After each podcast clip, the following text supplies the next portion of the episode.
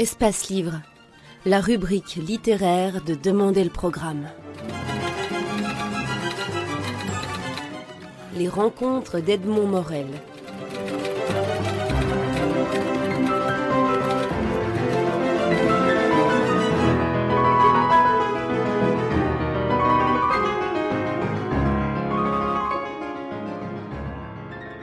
Johann Paternostre, Emmanuel de Brain, vous êtes les deux auteurs de La résistance au quotidien, sous-titré à, bon escient d'ailleurs 1914-1918, parce que le mot résistance est un mot qu'on associe en général à la Deuxième Guerre mondiale.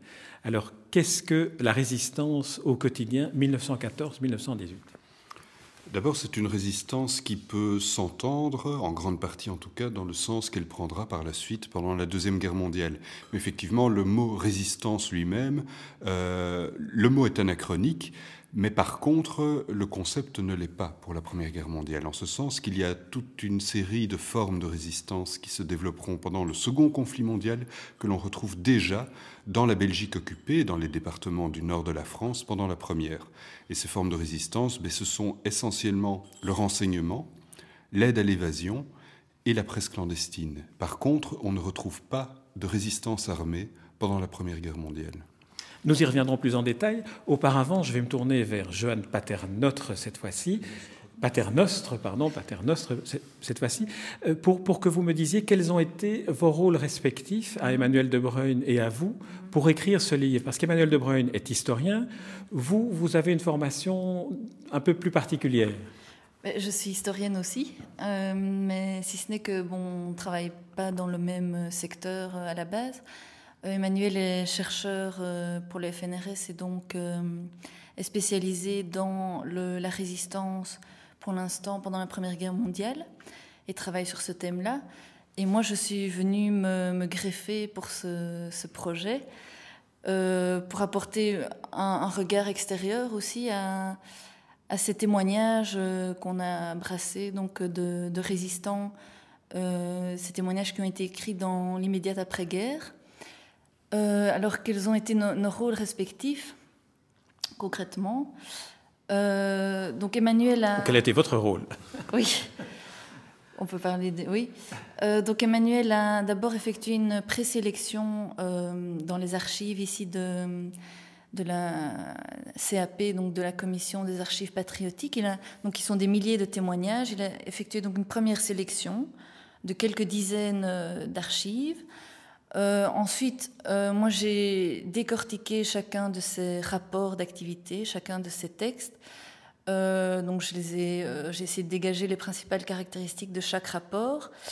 Et on a retenu de, cette présélection un petit corpus d'une dizaine de rapports au total, selon un tableau de critères que l'on avait préétabli.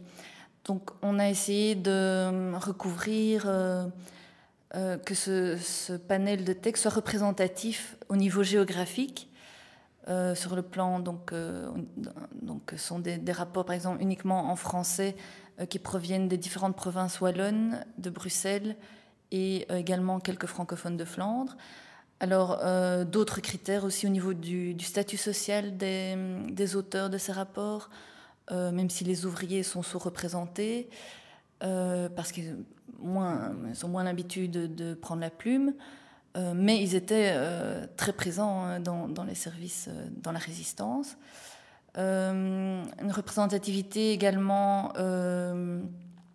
au niveau des fonctions exercées par les agents de renseignement puisque chaque euh, résistant avait une, fonction différente. Hein. Donc voilà, on a essayé que cet ensemble soit représentatif. Au niveau aussi de la qualité, parce qu'il y a des rapports euh, plus ou moins euh, longs, de plus ou moins bonne qualité. Alors on a privilégié les rapports bien écrits, et il y en a l'un ou l'autre qui sont de moins, moindre qualité, mais qui sont représentatifs de l'ensemble de cette collection. Euh, voilà, et puis il y a eu le travail d'édition des textes mêmes, puisque euh, on a veillé donc à, on a reproduit les rapports tels quels avec leurs fautes d'orthographe, avec la, plus ou moins la mise en page euh, de ces textes qui étaient la plupart manuscrits voilà. Alors, on va, on va revenir, je me retourne vers vous, Emmanuel De Bruyne, on va revenir un peu sur ce qu'étaient ces rapports et surtout cette CAP. Alors, dites-nous un peu quelle a été la, la fonction de cette, cette commission. La commission des archives patriotiques qui a porté plusieurs noms, mais on va retenir celui-là qui est le plus simple. Elle est créée au printemps 1919 par des anciens agents de renseignement, donc d'anciens résistants de la Première Guerre mondiale, qui proviennent pour la plupart de la Dame Blanche. La Dame Blanche qui était un réseau créé à Liège euh, en 1917 et qui a été le réseau en fait le plus développé, le plus actif et sans doute le plus efficace de la Première Guerre mondiale sur le front ouest. C'est un réseau beaucoup plus grand que la plupart de ses contemporains, qui a compris jusqu'à environ un millier d'agents, ce qui est vraiment énorme et qui le rend comparable aux, réseaux les plus importants de la Seconde Guerre mondiale, pour la Belgique occupée en tout cas. Alors ces anciens agents euh, de la Dame Blanche ont en fait été sollicités dès la fin du mois de novembre 1918 par leurs anciens employeurs pour procéder à la liquidation administrative des réseaux, en tout cas de leur réseau. Quand je dis leurs anciens, leurs employeurs, dans ce cas-ci, eh il s'agit des services britanniques et notamment, dans le cas présent, du futur Secret Intelligence Service. Et les agents de la Dame Blanche se sont assez vite rendus compte que pour pouvoir effectuer ce travail de liquidation convenablement, eh bien, ils devaient retracer tout l'historique de leur propre réseau et ils ont donc très vite compris tout l'intérêt qu'il y avait à retracer l'historique de l'ensemble des réseaux, puisque tous les réseaux allaient être soumis à ce même travail de liquidation, mais eux avaient la particularité d'être un des réseaux qui s'en était le mieux sorti. Il y avait eu très peu d'arrestations et très peu de fusillés, ce qui n'était pas le cas pour les autres. D'où, pour les autres réseaux, la nécessité de très vite procéder à ce travail euh, de, rassemblement des documents, parce que la mémoire, vu le faible nombre de survivants dans certains réseaux, risquait de, s'évaporer très rapidement. Et donc, euh, dès 1919, eh bien, cette commission des archives patriotiques, soutenue par les autorités belges, euh, par le patronage de quelques hautes personnalités comme l'historien Henri Pirenne ou le cardinal Mercier, va procéder au rassemblement de manière assez bien organisée et scientifique du plus grand nombre possible de documents. Et ce sont, ce sont donc les rapports dont, dont Johan Paternotte vient de, vient de parler, qui ont donc été écrits après la fin de la Première Guerre mondiale. Ce ne sont donc pas des témoignages euh, directs dans le sens où ils n'ont pas été écrits sur le, sur le vif de l'action. C'est-à-dire que la CAP rassemble en fait deux types de documents. Il y a d'une part tous les documents qui proviennent de la Première Guerre elle-même. Ce sont notamment des notes de service des réseaux, ce sont par exemple des, des affiches annonçant l'exécution de certains résistants, ce sont des exemplaires de la presse clandestine, ce sont aussi des documents qui proviennent des bureaux des services alliés aux Pays-Bas. Euh, mais il y a une très très importante collection de rapports qui sont rédigés juste après la Première Guerre mondiale. Les premiers sont rédigés vraiment dans les semaines qui suivent la Première Guerre mondiale. Ils ne sont pas tous rédigés à l'instigation de la CAP elle-même, mais certains sont déjà rédigés sur demande des bureaux alliés qui veulent savoir sur le terrain ce qui s'est passé vraiment maintenant que la liberté d'expression est rétablie. Et donc certains de nos, des rapports que nous avons retrouvés datent en fait déjà de janvier 1919, donc quelques semaines à peine après la fin des événements qu'ils relatent. Quel est, euh, étant donné que ces rapports ont été écrits euh, après la fin du conflit, même si c'était immédiatement après, mais dans un but bien précis qui est celui d'expliquer ce qui a été réalisé, quel est le, le, regard que doit apporter l'historien pour remettre en contexte ces, ces documents? Mais, En fait, ces documents nous éclairent sur sur trois aspects différents et donc sont importants euh, à, trois égards. Le premier égard, c'est le plus évident, c'est par les informations que ces documents apportent sur la guerre secrète, sur la guerre clandestine en pays occupé, sur la résistance elle-même. Alors bien entendu, ces rapports doivent être confrontés les uns aux autres, puisque euh, ces rapports sont faits dans le but de s'attirer une reconnaissance, méritée ou éventuellement non dans certains cas, euh, par rapport au fond à toute l'activité clandestine, toute l'activité patriotique qu'on a pu avoir pendant la Première Guerre mondiale. Mais ils sont importants à un deuxième égard, c'est qu'ils nous éclairent également sur précisément la sortie de guerre de ces résistants, sur les conditions parfois très difficiles dans lesquelles euh, ils terminent cette guerre et où ils retrouvent leur vie normale, leur activité normale. Certains rentrent euh, des, bagnes allemands, d'autres ont, perdu énormément de choses lors, des perquisitions, ont perdu leur santé du fait de leur activité clandestine, notamment en veillant la nuit ou en transportant des, papiers en plein hiver. Et donc on, se rend compte que euh, ces gens se retrouvent pour la plupart dans un désarroi euh, matériel, mais qui est parfois encore accentué par le manque de reconnaissance que leur fournissent les, autorités belges qui est en partie compensé par la reconnaissance qui leur est donnée matérielle et symbolique par les autorités françaises et britanniques quand ils dépendaient des services secrets français et britanniques. Mais enfin, ce n'est évidemment pas la même chose euh, d'avoir une reconnaissance de son propre pays puisque, ou d'un pays étranger, puisque ces gens certaines fois ne savaient pas pour qui ils travaillaient, et quand bien même ils savaient pour qui ils travaillaient, si c'était une puissance étrangère, le faisaient avant tout par patriotisme et moins pour servir à cette puissance étrangère. On sent une certaine part d'amertume dans certains des témoignages, et même parfois une amertume assez, assez virulente euh, à l'égard de ce, manque de, reconnaissance, qui se manifestait aussi à cause de la clandestinité, si j'ai bien lu votre, livre ou vos commentaires, étant obligés d'être dans la clandestinité pendant l'occupation, ils ont eu du mal aussi à se faire reconnaître en tant que résistants, d'autant plus que cette résistance était assez, assez passive d'une certaine manière. Oh, c'était pas du tout une résistance passive, c'était une résistance qui était non armée. Mais euh, cette, euh, cette résistance déjà était un fait tout à fait nouveau. Donc pour la plupart des, dirigeants, mais il n'y avait pas simplement d'appareil légal, mais il n'y avait même pas d'appareil conceptuel pour reconnaître cette résistance.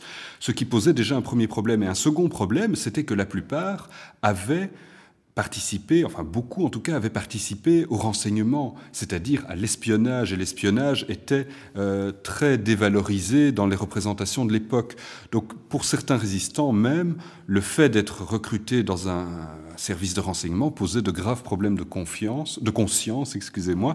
Euh, et, certains euh, ont été très réticents à entrer dans l'espionnage auraient préféré en fait devenir soldats sur le front dans les tranchées. Quel, est votre sentiment à cet égard, Joanne Paterne Ce que je veux dire, c'est qu'on a des, témoignages euh, fréquents à ce sujet. Hein. On en a reproduit un euh, d'Oscar Wagner qui, euh, recrute des, Belges qui, arrivent aux Pays-Bas. Donc, il les, qui les interviewe, qui les interroge. Et il y en a un notamment donc, qui, qui essaye de recruter pour fonder un service de renseignement en Belgique occupée et qui vraiment, euh, cette personne, euh, je ne sais plus son nom, euh, Van Bergen, oui, est vraiment contre l'idée de faire de l'espionnage. Il parle d'un métier fort peu recommandable et il préfère aller au front plutôt que de faire de l'espionnage. Et, donc ce monsieur Wagner doit vraiment insister pour, pour le lancer dans ce chemin, dans cette voie et euh, lui apporter toutes sortes d'arguments euh, pour le convaincre qu'il sera beaucoup plus utile euh, en Belgique occupée à fonder un service de renseignement qu'en allant au front où il risque de ramasser la première balle. voilà. C'est un des témoignages qu'on a reproduits. Est-ce que l'un d'entre vous pourrait resituer ce en quoi constituait l'occupation, la Belgique occupée. Parce que l'imagerie que l'on garde en général de la Première Guerre mondiale, c'est l'Isère, les, les tranchées inondées, et on perd assez souvent de vue que l'ensemble du reste du territoire était occupé, et c'était une occupation qui était parfois assez dure ou même assez brutale. Oui, c'est ça qui est d'ailleurs très étrange, c'est qu'au fond, l'expérience de l'occupation est l'expérience majeure de la Première Guerre mondiale pour la Belgique, et l'expérience des tranchées euh, est au contraire une expérience qui a finalement été relativement peu partagée, en tout cas si on compare aux, pays voisins. Alors, l'occupation de la Première Guerre mondiale a, pour l'ensemble de la société belge, été une occupation particulièrement dure. D'abord, l'occupation a commencé très mal, c'est-à-dire la première phase, autrement dit l'invasion, a été accompagnée d'énormément euh, d'atrocités commises par les, troupes allemandes. Il y a environ 5 euh, à 6 000 Belges et Français du Nord qui ont été massacrés. Euh, il y a eu des, exactions commises, des viols, des destructions énormes à Tamine, à Louvain, à Dinan et dans d'autres villes encore. Ensuite, l'occupation elle-même s'est faite sous un régime particulièrement dur. D'abord, les contrôles allemands étaient fréquents dans tout le pays, la mainmise allemande, notamment euh, par euh, l'intermédiaire des, perquisitions, par l'intermédiaire des contrôles, était extrêmement lourde. Euh, et tout ça n'a pas été en s'améliorant au cours de la guerre, puisque la faim a de plus en plus tenaillé la population belge, qui heureusement a bénéficié euh, de l'aide euh, américaine, ou pour mieux dire hispano-américaine, pour le ravitaillement. Oui, là, vous soulignez d'ailleurs le rôle que l'ambassadeur d'Espagne et l'ambassadeur ou le représentant des États-Unis, qui deviendra président des États-Unis, Edgar Hoover, c'est ça? Herbert Hoover, oui, ont, joué. Donc là, il y avait une sorte de, de, blocus qui pouvait être franchi par des, par des aliments et par des, vivres fournis par, les États-Unis et par euh, l'Espagne. Oui, principalement par les États-Unis. Effectivement, le blocus anglais, qui était un blocus euh, très serré, qui visait à affamer l'Allemagne et la priver de, tous les apports qui pouvaient servir non seulement à son industrie de guerre, mais également à nourrir sa population et donc à nourrir son armée et ses travailleurs aussi. Euh, l'Allemagne, tous les pays alliés à l'Allemagne euh, souffraient de ce blocus, mais également tous les pays occupés. Et pendant une grosse partie de la guerre, tous les pays occupés, c'est la Belgique et le nord de la France, en tout cas euh, à l'ouest. Et donc, grâce à, cet accord qui s'est fait euh, par l'intermédiaire des, des, puissances neutres, dont faisaient partie l'Espagne et les États-Unis, eh bien, la population belge a pu être ravitaillée pendant pratiquement toute la guerre à la condition évidemment que ce ravitaillement ne serve pas d'aucune manière à l'Allemagne. Alors il faut aussi euh, se rappeler que le territoire belge euh, n'est en fait pas soumis dans son entièreté à la même autorité, c'est-à-dire qu'on a le gouvernement général qui recouvre environ les deux tiers du territoire, mais il y a essentiellement dans les deux Flandres, dans le Hainaut occidental et dans le sud de la province de Luxembourg, un régime d'occupation particulier, qui est le régime de la zone des étapes. Et dans ces zones-là, eh bien, ce sont les différentes armées allemandes qui exercent une autorité directe sur le territoire et sur la population. Autrement dit, si les conditions de vie sont drastiques dans le gouvernement général, eh bien, elles deviennent franchement draconiennes dans la zone des étapes. Dans la zone des étapes, les contrôles sont absolument omniprésents. L'ennemi est physiquement présent à peu près partout, puisque cette zone, c'est la zone au fond des approches du front, qui, elle, s'étend sur quelques dizaines de kilomètres derrière le front. Donc, l'ennemi loge chez l'habitant en de très très nombreux endroits, donc il est présent jusqu'à dans le cœur même des foyers. Il faut des permis pour euh, effectuer pratiquement n'importe quoi, notamment rien que pour euh, sortir de sa commune, eh bien, il faut un permis euh, délivré par l'autorité allemande. Pour sortir de la zone des étapes, il faut aussi un permis. Autrement dit, toute la, toute l'activité économique et toute l'activité sociale s'en trouvent terriblement affectées. En plus, les perquisitions allemandes sont encore plus lourdes qu'ailleurs et les restrictions sont extrêmement nombreuses aussi. Donc c'est vraiment un régime particulièrement pénible et qui va rendre très difficile le développement de la résistance dans ces régions. Vous, voulez intervenir, Jeanne? Oui, mais de nouveau, pour faire un, lien avec les, rapports euh, qui ont été reproduits, puisqu'on a des illustrations de, toute cette, euh, de ce quotidien euh, à travers ces rapports. Hein. donc c'est ça qui est intéressant. Euh, à travers de, multiples détails et, anecdotes. Euh, donc notamment euh, ben, le, rapport de la famille Levesque qui, illustre bien cette peur aussi du quotidien, au quotidien, avec laquelle ils doivent apprendre à vivre en s'engageant dans la résistance eh bien, il, s'engage aussi dans une, ambiance de, peur permanente. Il explique que euh, dans son jardin, euh, quotidiennement, des soldats allemands euh, traversent son, jardin quotidiennement et lui est à l'étage en train d'espionner les trains qui passent en bas de chez lui. au rez-de-chaussée de sa maison, c'est la même chose. Il est fréquenté aussi quotidiennement par des infirmières allemandes pendant ce temps-là, lui et sa famille euh, sont au travail. Donc euh, c'est une ambiance euh, particulièrement stressante qui, qu'il explique euh, aussi, dans, dont il témoigne dans son rapport. C'est vrai que les rapports sont écrits vraiment à la première personne, ce qui veut dire qu'on ressent vraiment ce qu'a été l'oppression au quotidien, la peur au quotidien, la faim au quotidien, ou les mauvais traitements. Je me souviens d'un des rapports où un, résistant dit qu'il a souhaité se faire soigner et que finalement le médecin allemand lui a injecté un produit qui a empiré son état. C'est Théodore Lévesque d'ailleurs, euh, oui, oui, oui, qui est arrêté vers la, vers la fin de la guerre et qui, euh, qui, qui, ressort de, de, de, ces quelques mois de détention, parce qu'il n'est pas resté si longtemps que ça en détention, qui en ressort dans un très mauvais état physique. Et ça va être un des enjeux de son rapport et des démarches qu'il fera après la guerre, c'est de faire reconnaître justement euh, son invalidité partielle du fait de son activité patriotique pendant la guerre. Je reviens en arrière sur le, le, troisième, euh, le, troisième point que je vais vous, vous, êtes, vous êtes un vrai historien, vous êtes très systématique, il faut que tout soit dit, sinon rien n'est dit. Allez-y. Donc le troisième point que je voulais développer euh, dans, dans l'intérêt de ces rapports, c'est précisément le fait que euh, ces gens prennent la parole pour expliquer leur quotidien, pour mettre en contexte leur activité résistante. Et par conséquent, ces témoignages leur donnent l'occasion de s'exprimer sur une série de points sur lesquels ils ne se seraient vraisemblablement jamais exprimés dans d'autres circonstances. Donc ça constitue aussi autant de témoignages sur le quotidien de l'occupation, le quotidien de résistants bien entendu, mais le, le quotidien de simples citoyens. Par exemple, Émile Renier, qui est enseignant euh, du côté d'Arlon, eh bien, commence son rapport en précisant quelles sont toutes les restrictions à la circulation qui sont faites dans la zone des étapes pour pouvoir expliquer dans quelles conditions de vie et donc de travail il a dû opérer.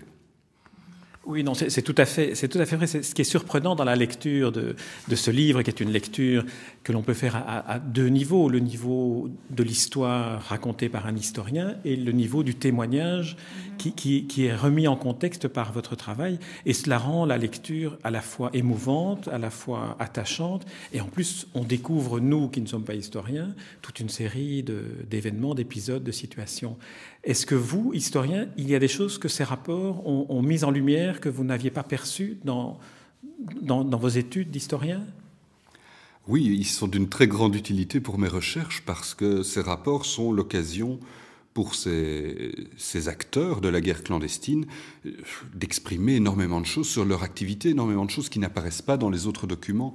Donc ces rapports sont éclairés par les autres documents, mais ils les éclairent aussi, notamment le quotidien de la résistance ne laisse très peu de documents. Il laisse les documents qui sont utiles à la résistance, évidemment les journaux clandestins, mais qui ne sont que l'aboutissement de tout un processus. Et, en soi, ils ne disent rien sur la manière dont ils ont été produits, ni sur la manière dont ils vont être diffusés. Pour le renseignement, c'est la même chose. On conserve des rapports. Les rapports, c'est très bien, mais en général, ce n'est qu'une succession de chiffres et d'abréviations concernant les passages de train ou encore euh, la position des troupes allemandes. Mais sur la manière dont ils ont été collectés, eh bien, ces témoignages sont indispensables pour bien pouvoir la comprendre. Oui, votre livre d'ailleurs est, illustré par certains facsimilés de, de, ces documents, de ces rapports ou de ces graphiques. Effectivement, les, rapports racontent comment et dans quelles conditions cela a été fait. Euh, Jeanne Patenot, pour vous la dernière question, parce qu'on on pourrait continuer pendant, des heures tellement c'est passionnant. Euh, Est-ce que le, moral dans lequel se trouvait la population belge occupée à l'époque est quelque chose qui vous a touché?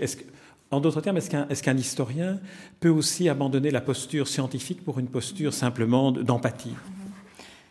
Moi, c'est surtout ça qui m'a euh, passionnée dans ce travail, puisque je, ne fais pas de recherche euh, en histoire, donc ça c'est Emmanuel.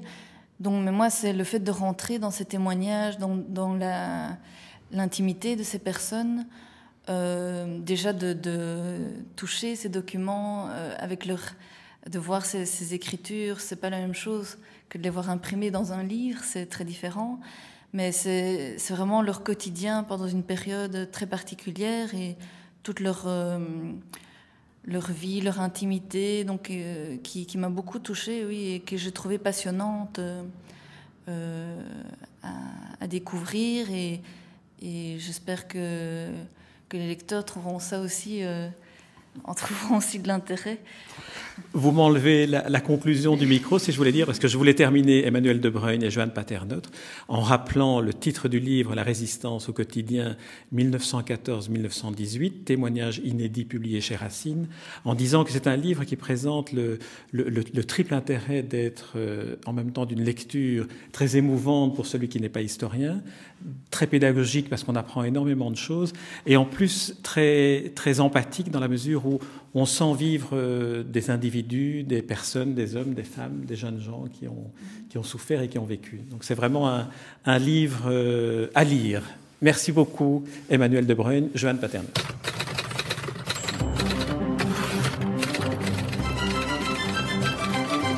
Espace Livre, la rubrique littéraire de Demander le programme. Les rencontres d'Edmond Morel.